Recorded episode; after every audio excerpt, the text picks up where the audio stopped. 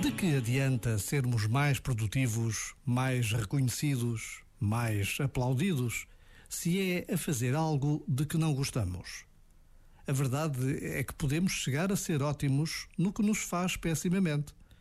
E se ficarmos enganchados na recompensa, então podemos mesmo arrastar-nos até arrebentar ou apodrecer por dentro. Melhor será prescindir dos critérios do mundo em benefício do que nos faz realmente bem. Isso significa dar primazia não à nossa performance, mas ao nosso florescimento. Já agora, vale a pena pensar nisto.